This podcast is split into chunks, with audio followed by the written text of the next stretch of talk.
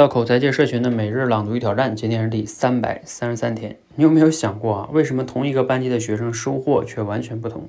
为什么看同一本书的人会有不同的反应？为什么同样是一个机会，有人视而不见，有人却马上行动？为什么同卵双胞胎会有完全不同的命运？原因很简单，虽然同在一个世界，但是他们看到的世界是完全不一样的。即使生活在一模一样的外在世界中，我们也会感受到完全不同的世界。从这个角度来说啊，你正在阅读世界上唯一的一本书，因为是我和你共同创造了这本书。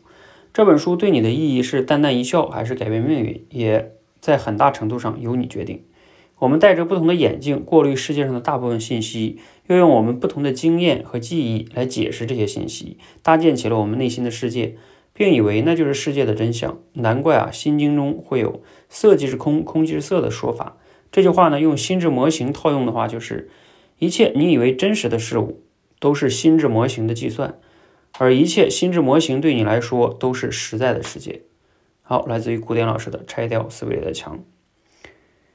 好，今天内容呢，嗯，我时间关系啊，我就简单谈一点感想吧。其实确实是这样的啊，我们每个人都像戴了一个有色眼镜一样去看待这个世界。世界本来是客观的，但是因为通过这个眼镜去投射到我们自己的。真实的内心中就产生了不同。你看，有的人觉得，呃，这个世界很很很悲悲观呀，很不公平啊；有的人觉得很公平啊。